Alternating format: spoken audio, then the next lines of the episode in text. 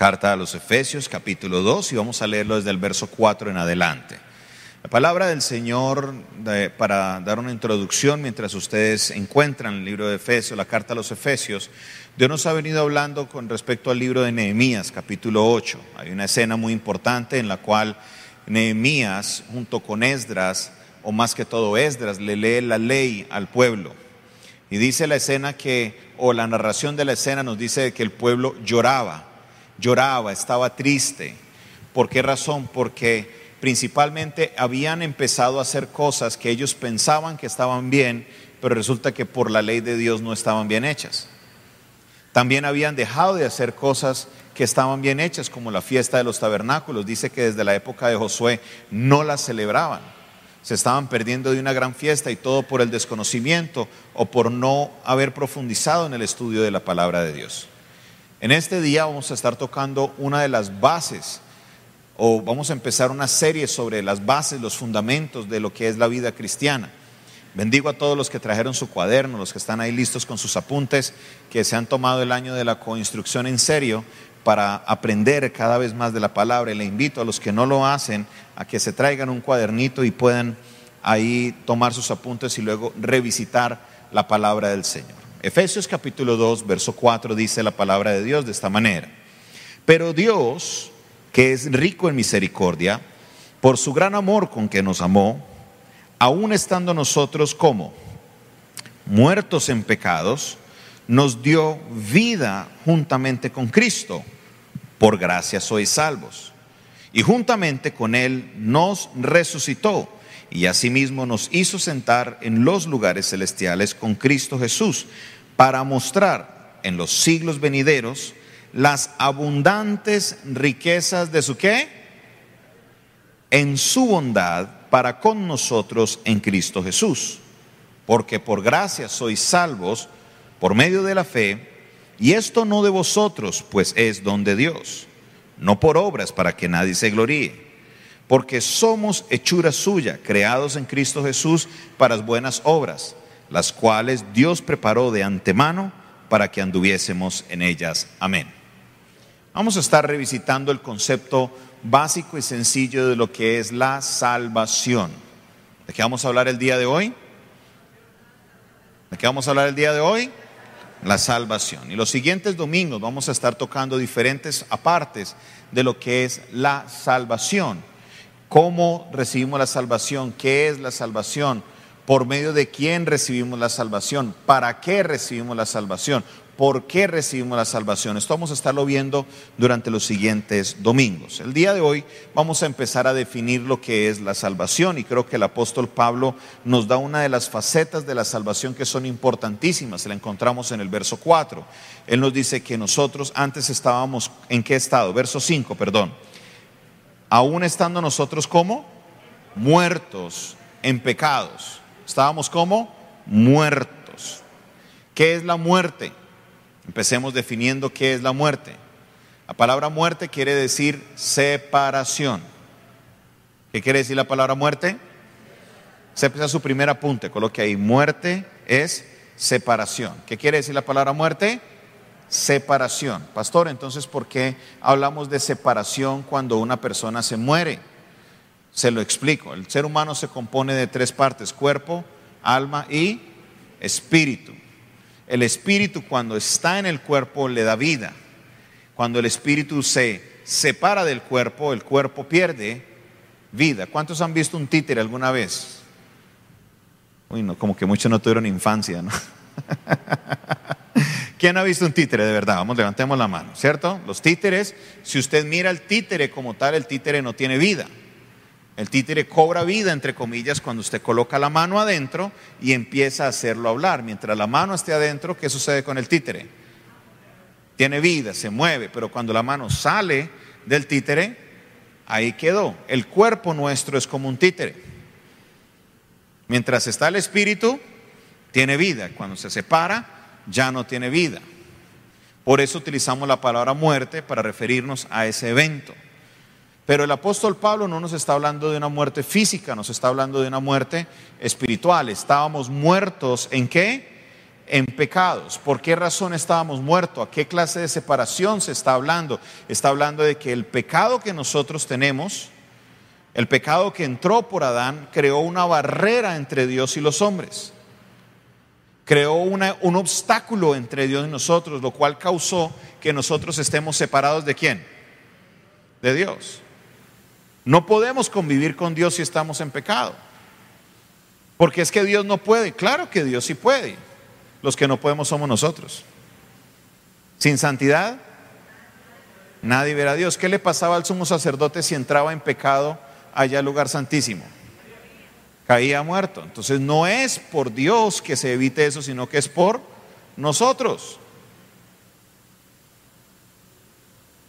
No sé si ustedes conocen la carretera, la historia de la carretera panamericana. ¿Conocen la historia de la panamericana? La idea que había, eso fue una unión entre varios países, era que usted pudiera viajar desde Argentina hasta el Canadá por una carretera. Y empezaron a construirla hasta que llegaron a Panamá. Y empezaron a construirla desde el sur hasta que llegaron a Colombia. En Colombia hay algo que se llama el tapón del Darién. Es un abismo gigantesco, es una cosa grandísima que impide que haya una carretera. Entonces la carretera panamericana llega hasta cerca al tapón del Darién, se frena y luego continúa desde Panamá hasta Canadá. Donde no hubiera ese tapón, usted podría andar en carro desde Argentina hasta Canadá obviamente con las respectivas visas y respectivos pasaportes y demás, pero no sería solamente un viaje que es obligatoriamente hacerlo en avión, se podría hacer por tierra. Pero a raíz del tapón del Panamá, de ese abismo que hay, no es posible que haya comunicación en esas dos carreteras. Eso es el pecado para nosotros, es un obstáculo, es algo que no me permite poder tener esa vida con Dios. Pero ¿qué hizo Dios? ¿Qué nos dice el texto? que Dios, que es rico en misericordia, por su gran amor con que nos amó, a pesar de estar muertos nosotros en pecado, ¿qué hizo? Nos dio vida. ¿Están leyendo el texto? ¿Qué dice el verso 5? ¿Nos dio qué? Nos dio vida. ¿Qué hizo? Nos dio vida juntamente con Cristo. Imagínese la escena. Usted se fue allá a Buenaventura, se iba de paseo iba para alguna de las islas en su lancha. Y resulta que en plena mitad del viaje se le dañó el motor a la lancha. Y era uno de esos viajes donde no había nadie en el mar. Usted está en plena alta mar y se le dañó el motor a la lancha. Y no solo eso, sino que empieza a tronar, empieza a llover. Como quien dice, tras de gordo, hinchado. Y empieza a llenarse la barca de agua, de agua, y se empieza a hundir, y usted queda ya en el alta mar solo, todo se desapareció, y usted está ya como que tomando agua, está viendo el túnel, la, luz al final del túnel, está a punto ya diciendo, oh Dios mío, díganle a mis hijos que los amo, ya me voy a morir, entréguele, no, ya Dios mío, me arrepiento. Y de repente sale un bote de esos salvavidas y le tira un chaleco salvavidas. Y usted estando al borde de la muerte, pasaste a vida. De la muerte a la vida. Esa fue la obra de Cristo en nosotros. La obra de Dios por medio de Cristo en nosotros. Él nos llevó de la muerte a la vida. Antes estábamos muertos en nuestros pecados. Hoy tenemos la vida eterna en Cristo Jesús, Señor nuestro. Aleluya. Qué grande es la obra de Dios. Y nos confundimos porque pensamos que la salvación es un cambio de iglesia. O que la salvación es solo ir a la iglesia. Y qué gran error cometemos. Jesús mismo dijo, en aquel día muchos dirán, Señor, Señor. ¿Y qué les dirá el Señor? Eh, yo a ustedes no los conozco. Pero Señor, tú no sabes quién soy yo. Señor, en tu nombre yo eché fuera demonios, en tu nombre yo sané a muchos enfermos. Y Jesús les dirá, apartados de mí, hacedores de maldad.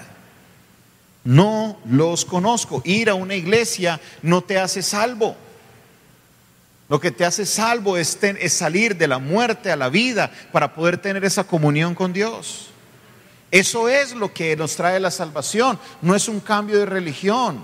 No es ganarse el cielo. Eso no es la salvación. La salvación es el gran milagro, el gran don de Dios para con nosotros. En Cristo Jesús, Señor nuestro. Yo le doy gracias a Dios por ese grande regalo. Yo le doy gracias a Dios por ese grande regalo.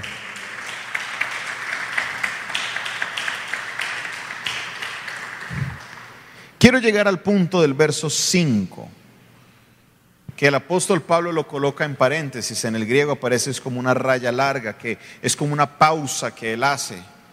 Viene con el discurso en una forma y hace una pausa y les dice, nos dio la vida en Cristo, y escribe en paréntesis, por gracia sois, ¿qué? Salvos. Y este es un punto tan importante en lo que él está escribiendo a la iglesia de Éfeso, que vuelve, se lo reitera en el, versículo 8, les dice, porque por gracia sois salvos por medio de la fe. ¿En quién? No por obras, para que nadie se gloríe. No por obras, para que nadie se gloríe. Quiero enfocarme en el mensaje del día de hoy, la palabra gracia. Diga conmigo, gracia. Vamos a aprender lo que es la gracia. Desafortunadamente, gran parte de la iglesia no sabe, no conoce lo que es el concepto de la gracia. Y hoy la idea, obviamente, en este espacio de tiempo que tenemos, no va a ser posible comunicarles por completo lo que es el concepto de la gracia, pero la idea es darle unos fundamentos para que usted durante la semana medite en lo que es la gracia de Dios. La palabra gracia viene de una palabra hebrea en el caso del versículo 8 y del versículo 5, que es carity. Carity. Ahí está en varias versiones, carios, pero la raíz es la misma, car, cari. Esta palabra cuando se traduce al español se traduce como favor, como gracia. Y hay una palabra que me llama mucho la atención y quiero que trabajemos sobre esa tercera palabra y es la palabra caridad.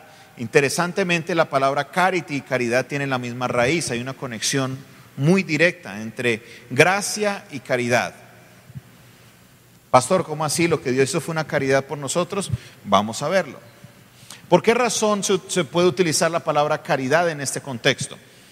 ¿Quiénes de aquí han hecho alguna obra de caridad alguna vez? Grande, pequeña, mediana, no me diga. ¿Quién ha hecho una obra de caridad alguna vez? Pregunta, si usted hace la obra de caridad en un concurso, dice, bueno, voy a hacer un concurso y el que se gane el concurso eh, le voy a dar un mercado, ¿eso es caridad?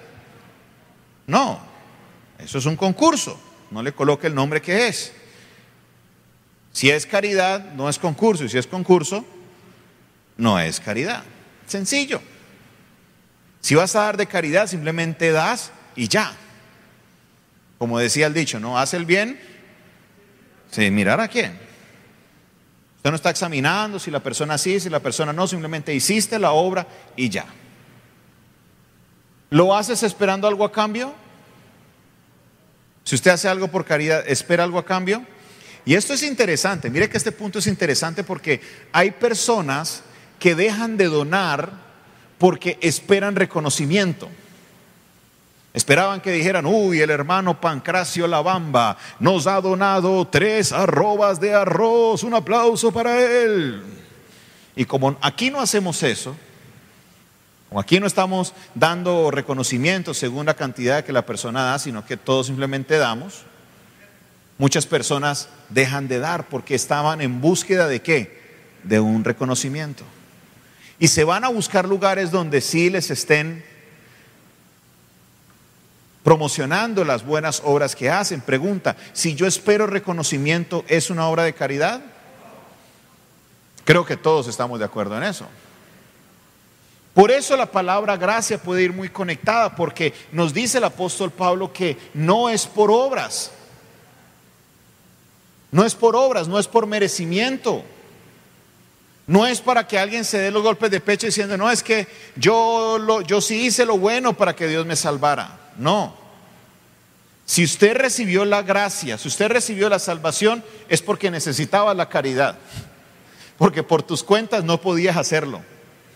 Porque por más bueno que te creas, no tenías lo suficiente para poder recibir la salvación. Porque pues, dice la palabra, por cuanto todos pecaron, están qué? Destituidos de la gloria de Dios. Por más bueno que usted se crea, usted necesita la gracia de Dios. Por más bueno que usted haya sido en esta vida, usted necesita la gracia de Dios. Y en eso, mis hermanos, estamos en igualdad de condiciones. Porque si dijéramos, la iglesia es para quien no necesita la gracia, oiga, es que ni yo entro. Nadie entra. Porque todos necesitamos de la gracia de Dios. Ninguna persona puede darse los golpes de pecho a decir es que yo sí me la gané, es que yo sí me la merezco. Nadie se merece la salvación. Nadie, porque justo no hay ni uno solo, dice la palabra. Entonces Dios tenía que hacer algo por nosotros. Por eso lo expresa el apóstol Pablo que la salvación no es por, es por gracia, por medio de la fe. Y dice, esto es un don de Dios. Equivocadamente algunas personas han pensado que es la fe el don de Dios a lo que se refiere Pablo. Y la fe no es ningún don de Dios. Lo que está diciendo el texto es que es la salvación el don de Dios. El regalo de Dios para nosotros. Que estábamos muertos en nuestros pecados y hemos sido llevados a la vida eterna por la obra de Jesucristo en la cruz del Calvario. Qué hermoso es lo que Cristo ha hecho por nosotros. Amén. Amén. Amén. Deles aplauso al Señor bien fuerte.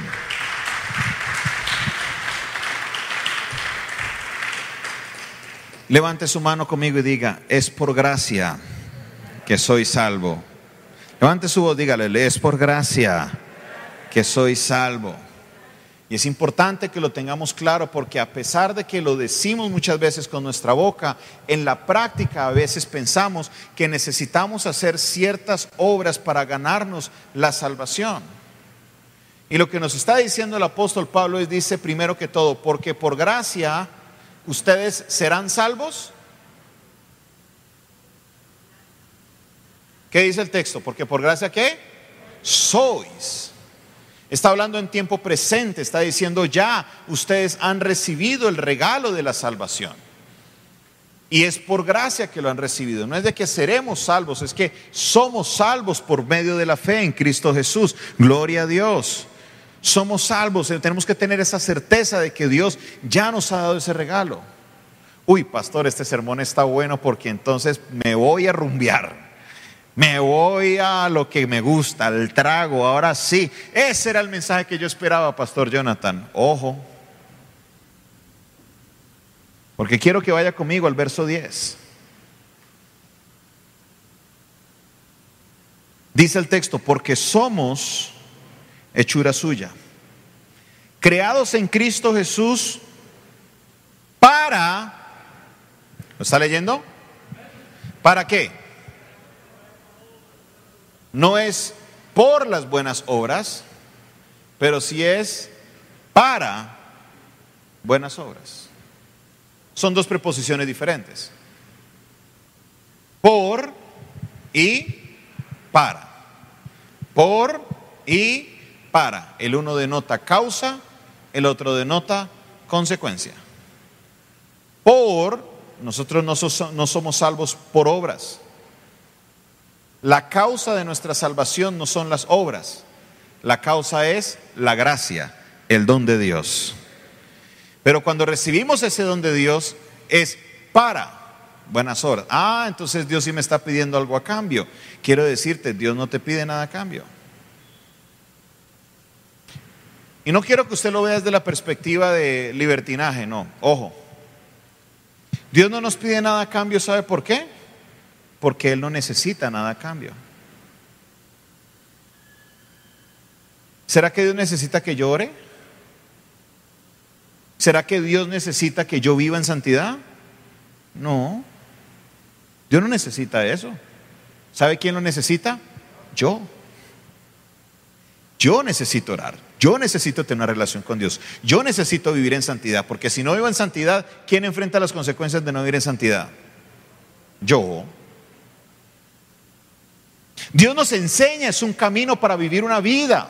victoriosa. Dios nos enseña es un camino para poder vivir una vida plena, una vida de felicidad. Y el camino está marcado. Lo que tenemos que hacer no es para que Dios, como que le estoy pagando de regreso lo que Dios hizo por mí. No, ¿quién dijo eso? No hay ofrenda que usted pueda dar que pueda pagar lo que Cristo hizo en la cruz del Calvario. No hay nada que usted pueda hacer que pueda igualar lo que Cristo hizo por nosotros en la cruz del Calvario. Dios no necesita nada de mí sino que cuando entendemos realmente lo que es la gracia de Dios, cuando comprendo el gran regalo de Dios para mi vida, eso me lleva a hacer cambios, me lleva a enamorarme de aquel que me dio semejante regalo, me lleva a comprender lo que son sus caminos y me lleva a vivir en santidad. No porque Dios necesite de mi santidad, no, me lleva a vivir en santidad porque sé que eso es lo que le agrada a mi Padre Celestial. Y si he recibido una gracia tan grande, definitivamente necesito vivir para agradarlo a Él. Aleluya. Ese aplauso es para Dios, yo creo que podemos hacerlo mejor. No es por obras, pero sí es para buenas obras. Alguien me lo explicaba una vez y he utilizado esta ilustración toda la mañana. Resulta que había un muchacho en el colegio, de esos que no son buenos estudiantes, que a veces van a estudiar, a veces no, y cuando llegan, llegan tarde, y cuando llegan tarde van a hacer desorden en el salón. El terror de los profesores. Ay, llegó ese muchacho. Eh. Ay, ¿por qué no han sacado a ese muchacho? Pero como le pasa a todos estos estudiantes, llega el final de año, llegan las notas y ahí se transforman, se vuelven mansas palomas. Uy, profe, colabóreme, ayúdeme. Uy, profe, venga, déme el empujoncito, yo paso. Ayúdeme. Y ya los profes estaban hasta aquí, dijeron, no, tienes que hablar con el rector, haremos lo que el rector diga. Y el joven muy osado fue donde el rector y le dijo, rector, venga, colabóreme. Si usted me hace perder el año, me echan de la casa, me dan una tunda terrible, yo no puedo enfrentar eso, ayúdeme por favor. Y el rector lo voltea y le dice, ¿sabes qué, hijo? Tú te lo mereces, yo no te estoy haciendo perder el año, fueron tus acciones las que hacen que pierdas el año. Pero ¿quieres saber algo? A pesar de que te lo mereces, a pesar de que es lo que necesitas posiblemente, te voy a dar una oportunidad y te voy a permitir que pases el año. Eso es gracia. Que no se hizo nada para merecer. No se hizo nada para ganarse. Al contrario, muertos estábamos en nuestro pecado. Muertos estábamos en nuestra inmundicia. Y llegó la mano del Señor y nos rescató. No nos hizo pasar el año porque la salvación no se compara a nada de eso. Todo lo que alcanzamos en la tierra es pasajero. Todo lo que tenemos aquí en la tierra hoy es y mañana no es. Pero lo que recibimos de parte de Dios, que son esos dones para vida eterna, no hay pérdida. Si usted lo recibe en la vida eterna, ¿sabe qué? Usted permanecerá con esos dones por siempre y para siempre. Lo de la tierra es todo pasajero. ¿Qué debería hacer este muchacho con esa oportunidad que le dio el rector? ¿Tirarse al siguiente año? ¿Qué debería hacer? Si él entendiera realmente lo que el rector hizo por él, lo que debería hacer es el próximo año pegársele a ese rector todo el día. Pero rector, venga, le embolo los zapatos. Rector, venga, ¿qué necesita? ¿Qué necesita? Le traigo un vasito de agua, le ya almorzó. ¿Qué hago? Dígame. Y a sacar las mejores notas. Porque la gracia de esa persona transformó la esencia de quien era este joven, que puede haber sido una jovencita también. Cuando un creyente de verdad entiende lo que es la gracia de Dios, cuando entendemos la obra que Dios hizo en nosotros, nadie me tiene que decir que viva en santidad. ¿Sabe por qué? Porque estoy tan agradecido con Dios por lo que Él hizo por mí, que decido vivir en santidad por Él. Nadie me tiene que decir, vea, deje el cigarrillo. ¿Sabe por qué? Porque estoy tan agradecido con Dios por lo que hizo por mí, que sin pensarlo, dejo lo que sea. dejo tirado lo que sea, porque Él, el que me dio la vida, me está pidiendo que lo haga. No para compensar lo que Él hizo, no, sino porque somos agradecidos. La palabra gracia y la palabra agradecimiento tienen la misma raíz, están conectadas. Todo lo que se hace de gracia debe producir en nosotros un agradecimiento. Todo lo que recibo de gracia debe producir en mí un qué? Agradecimiento. Pastor, pero ¿cómo voy a ser agradecido? Si tengo con esta enfermedad 15 años, le pido a Dios todos los días que me sane y nada que me sana, en vez de mejorar, voy de mal en peor. Pastor, ¿cómo voy a ser agradecido si llevo dos años sin trabajo? Esta semana me tocó comer arroz con huevo, huevo con arroz y para variar huevos pericos. ¿Cómo voy a ser agradecido si me ha tocado casi aguantar hambre? ¿Cómo voy a ser agradecido si unos familiares los perdí en este año? ¿Cómo voy a ser agradecido? Quiero decirte algo. No hay mal que dure 100 años, ni cuerpo que lo resista. Todo lo que pasamos en la tierra es temporal. Pero los dones que recibimos para vida eterna son para siempre. Y el apóstol Pablo nos invita no a que miremos las cosas terrenales, porque justamente lo terrenal tiene una naturaleza que es pasajera. Las cosas que no vemos perduran para siempre. Y la gracia de Dios tiene un efecto en nosotros, que el regalo que nos da es para siempre que si hoy mueres puedes tener la certeza que estaremos con nuestro Señor y que nada me podrá separar de lo que Él tiene preparado para mí. No importa, mi hermano, no importa lo que pueda suceder en la eternidad. Si llegas salvo a la eternidad, ya vas a permanecer. Mientras que estás en la tierra, sí, hoy tienes dinero y mañana qué. Sí, hoy tienes salud y mañana qué. ¿O a cuántos no se les ha muerto algún familiar que estaba sano y al otro día, ¿qué le pasó? Pensé que estaba bien, porque todo lo que está aquí en la vida es pasajero. Lo que Dios nos ofrece es vida eterna. Porque de tal manera amó Dios al mundo, que ha dado a su Hijo unigénito, para que todo aquel que en Él crea no se pierda, mas tenga vida eterna. Mas Dios muestra su amor para con nosotros, que en que siendo aún pecadores, Cristo murió por nosotros. Porque la paga del pecado es la muerte, mas la dádiva de Dios es que vida eterna en Cristo Jesús, Señor nuestro. Sí, puede que en la tierra le estés pasando difícil, pero yo me estoy preparando para los días que pasaré con mi Señor en la eternidad. Puede que esta pandemia te tenga en una situación de crisis muy difícil, pero quiero decirte que lo que te ofrece Dios es vida eterna, es vida eterna, es vida eterna en Cristo Jesús, Señor nuestro. La solución al problema que tú tenías no la pudiste encontrar en la tierra solo en Jesucristo. Deles aplauso al Señor por ese regalo tan maravilloso.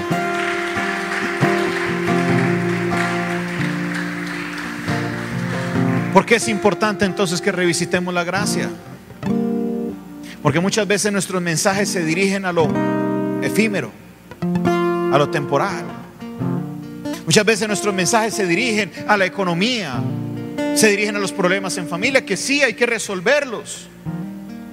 Pero la solución de Dios no era tanto para los problemas terrenales. La solución de Dios era para un problema en la eternidad. Enfoquémonos en lo importante. Concentrémonos en lo que realmente vale la pena.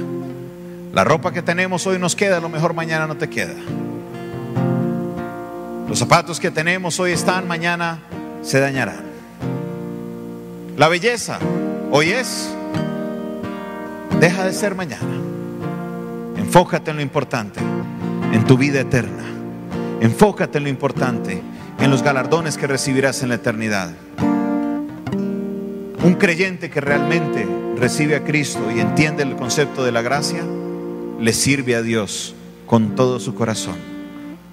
Porque entendemos que estamos en deuda con Dios.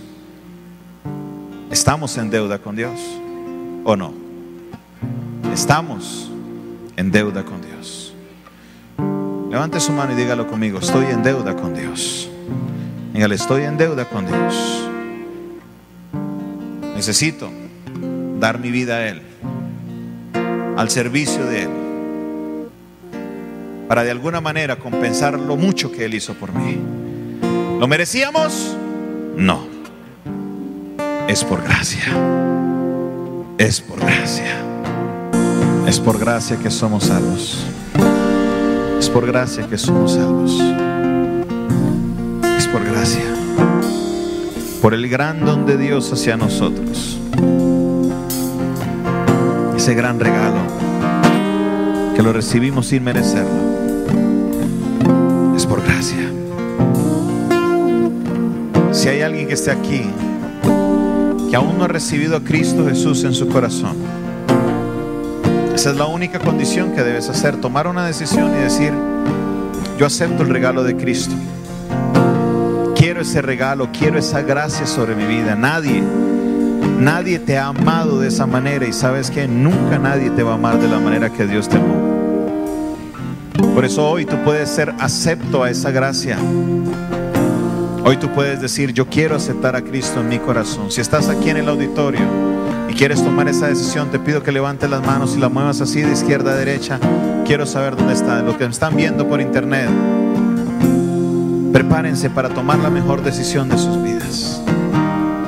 Recibir a Cristo Jesús en sus corazones. Si lo quieren hacer, le invito a que cierren sus ojos. Y toda la iglesia está orando en este momento, intercediendo por las almas que en este momento serán arrebatadas de las tinieblas. Repite conmigo en esta hora, Padre Celestial, esta hora, te doy gracias por la oportunidad que tengo de ponerme a cuentas contigo. Hoy reconozco que soy pecador. Hoy reconozco que he fallado. Reconozco que mi pecado ha creado una barrera entre tú y yo, Dios. Pero hoy yo te pido perdón. Acepto a Jesucristo como mi Señor y mi Salvador. Recibo tu gracia, Dios, y te entrego mi vida para que hagas en mí tu voluntad. Dios Todopoderoso, transfórmame, cámbiame, toca mi vida. Señor, te serviré, te seguiré todos los días de mi vida. En el nombre de Jesús. Amén y amén. Si hiciste esta oración, en la parte de abajo aparece un número de teléfono, el 316-617-7888. Escríbeme. Queremos orar por ti. Sé que hay personas que han hecho esa oración el día de hoy. Si ustedes han tomado la decisión, acérquense a algún pastor y pídale ayuda para que así puedas conocer lo que es la voluntad de Dios y podamos vivir una vida agradable a nuestro Dios. Levante su mano y diga conmigo, es por gracia, es por gracia, es por gracia. Mediten esta semana en este concepto de la gracia. Oren, lean la Biblia, qué es la gracia de Dios. Y yo les garantizo que a medida que ustedes profundizan en lo que es la gracia de Dios hacia nosotros, usted dejará de vivir una vida prohibitiva. Dejará de vivir esa vida aburrida. Dice, ah, no es que todo me lo prohíben. No, Nadie te va a prohibir nada. Tú solo renunciarás a eso porque la gracia transformadora, la gracia arrolladora de Dios tomará tu vida y te llevará a dejar tu vida pasada a vivir la vida nueva en Cristo. ¿Cuánto le dan la gloria al Señor? ¿Cuánto le dan la gloria al Señor? Aleluya. Gracias te damos, oh Dios, por tu palabra.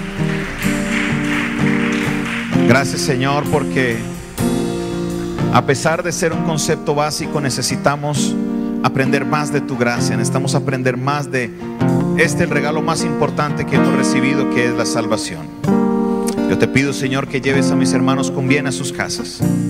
Que a medida que ellos abren la palabra para aprender más de tu gracia y de tu amor, la sabiduría tuya, Señor, esté sobre ellos para comprender a profundidad la obra que hiciste por nosotros por medio de tu Hijo en la cruz del Calvario te alabo, te exalto. Bendigo, Señor, a la iglesia, protégeles, guárdales en esta semana. Señor, esta enfermedad no tocará sus casas, serán sanos, serán protegidos, porque tu mano poderosa está con ellos. Gracias Dios por lo que estás haciendo en sus vidas. Llévales con bien a sus casas. En el nombre de Jesús. Amén, amén y amén. Dios les bendiga a todos. Nos despedimos de los que nos están viendo en internet.